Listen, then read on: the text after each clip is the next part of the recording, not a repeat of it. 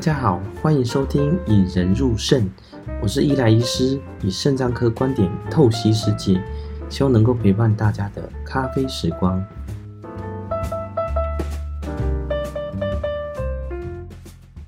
今天算是第一集啊，要先跟大家介绍一下我们的起心动念呢。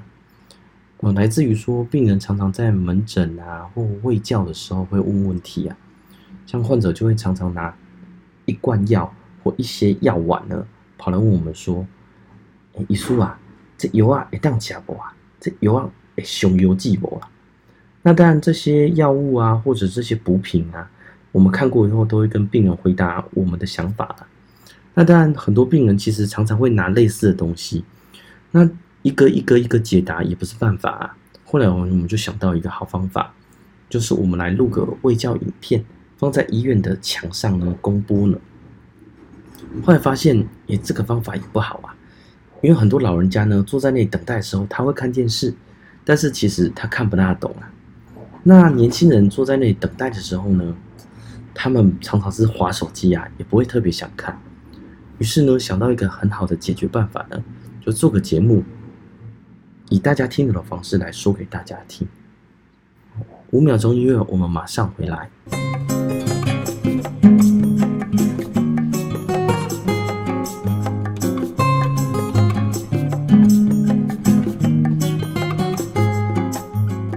再来要介绍一下呢，我们的开宗明义啊，这个节目的名称引人入肾，肾脏科的肾。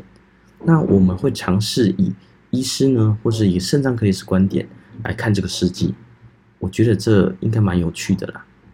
那要先跟大家说，肾脏科，大家会觉得肾脏科是什么呢？是专门来洗肾的吗？还是哪些病人呢会来看肾脏科？这个就要从我们呃肾脏科。的训练来着手吧。那像我是从医学中心训练的嘛，我们的标准训练呢，大概是呃医学系念完呢要实习嘛。哦，我那个年代实习完呢再考医师执照，医师执照考完了以后呢，要内科医师训练要三年，三年考内科医师执照，考完了考到了才能在两年以上的肾脏科训练，肾脏科医师训练完呢才考肾脏专科医师。最后才会拿到那个肾脏专科医师的执照，所以就是说，我们只要有肾脏科医师牌照挂出来的呢，就一定有肾脏科的执照啊、内科执照啊、医师执照这些都有。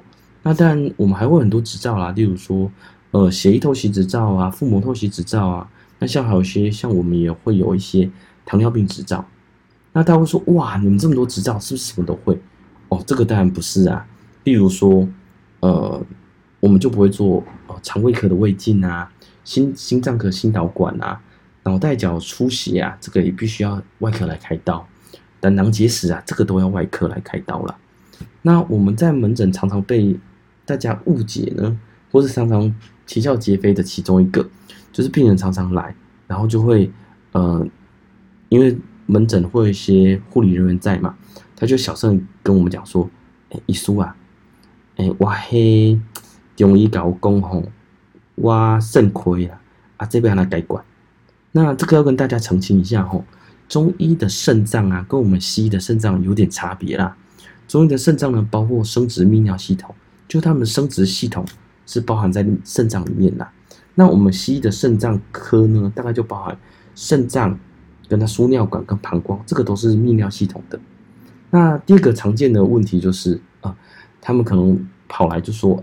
哎，医师啊，我外口的医师给我看，讲我有结石，要来绑结石。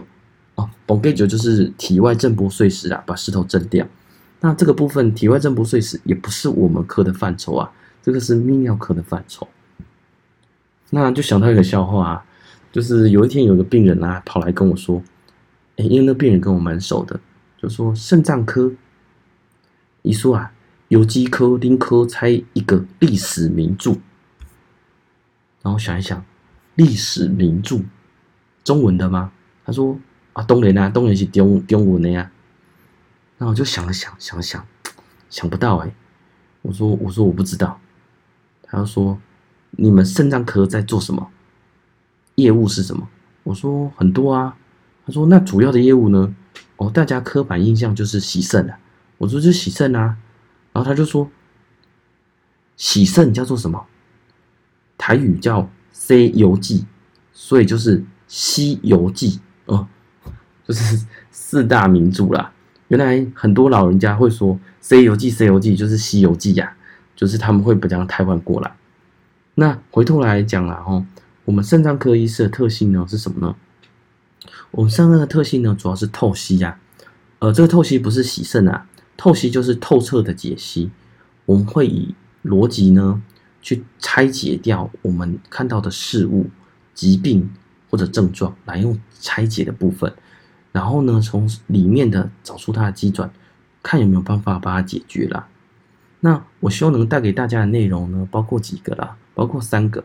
第一个部分是时事，第二个部分是故事，第三个部分是跨界了。那时事的部分就包含一些像呃前阵子中秋节的柚子嘛，嗯、很多病人都问我们说，哎，柚子这个可不可以配药吃？哦，那当然有些药物是不行的，有些药物是可以的啦。这个之后跟大家分享。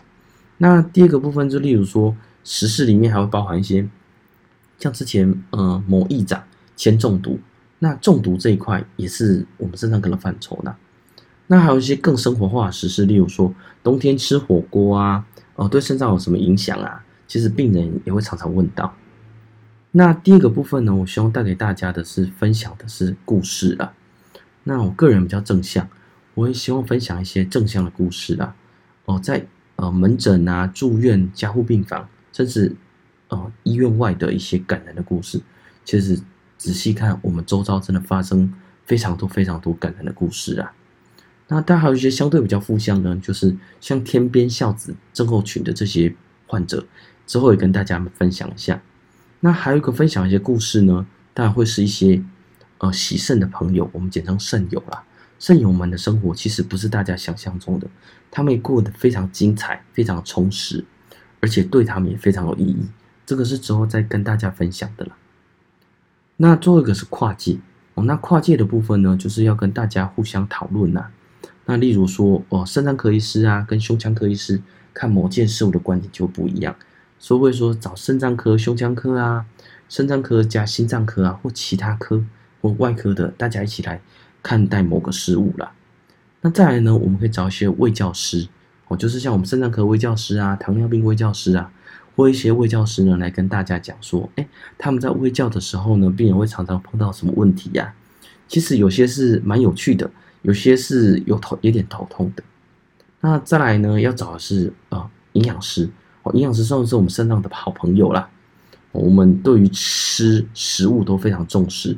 那营养师这一块也可以跟大家分享啦。那当然，像之前柚子的这个话题呢，其实也可以找药师，我跟药师讨论啊，有些东西药师其实会蛮了解的。对药物的机转、药物的交互作用，他们也跟大家分享。那最后一个呢，我觉得可以合作的就是社工啊。